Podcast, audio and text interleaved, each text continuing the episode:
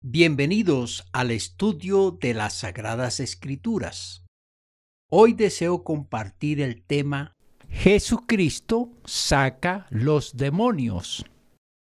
Los demonios son seres perversos que entran a los humanos.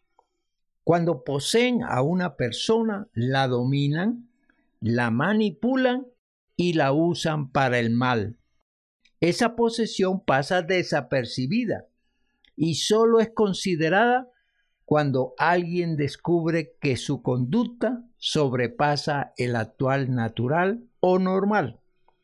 Jesucristo vino a la tierra con el poder de Dios y ese poder domina a los demonios. En el Evangelio de Lucas capítulo 4 versículo 41 dice, también salían demonios de muchos, dando voces y diciendo, Tú eres el Hijo de Dios. Pero él los reprendía y no les dejaba hablar porque sabían que él era el Cristo. Veamos un texto de muchos que muestran a Jesucristo liberando a endemoniados. Otra vez en Lucas capítulo 4 versículos del 33 al 36.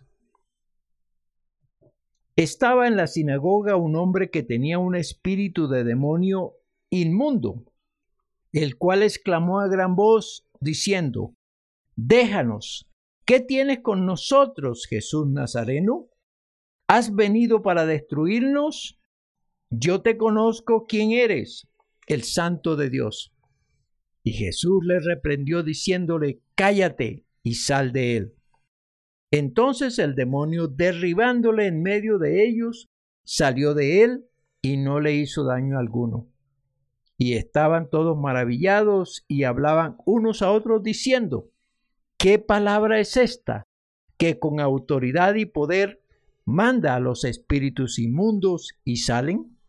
Este texto nos referencia a un hombre que estando en la sinagoga en un lugar de oración, de estudio de la palabra de Dios, estaba poseído.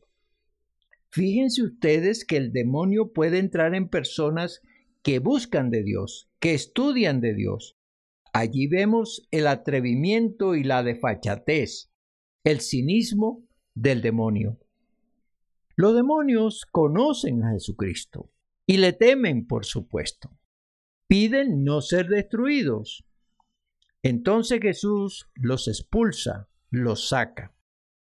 La liberación de este hombre le da la oportunidad de tomar control que antes lo tenía los demonios. Ahora liberado, puede sentir el amor de Dios, la paz de Dios. Ahora puede sentir el amor de Dios, la paz de Dios y especialmente su misericordia. El hombre liberado de los demonios podía decidir sobre su vida espiritual, podía adorar y servir con libertad al Altísimo. Su liberación venía de Jesucristo, que debía reconocerlo como su Salvador, como su libertador. Hagamos una reflexión sobre este hecho. Muchas personas, sin saberlo, pueden estar poseídas por demonios. El indicativo para buscar liberación a Jesucristo son inclinación al mal, esclavizado por los vicios e infelicidad. Quien tenga esas conductas, pida a Jesucristo su liberación. Y Él, en su gran amor, lo va a hacer si usted pasa por esa situación.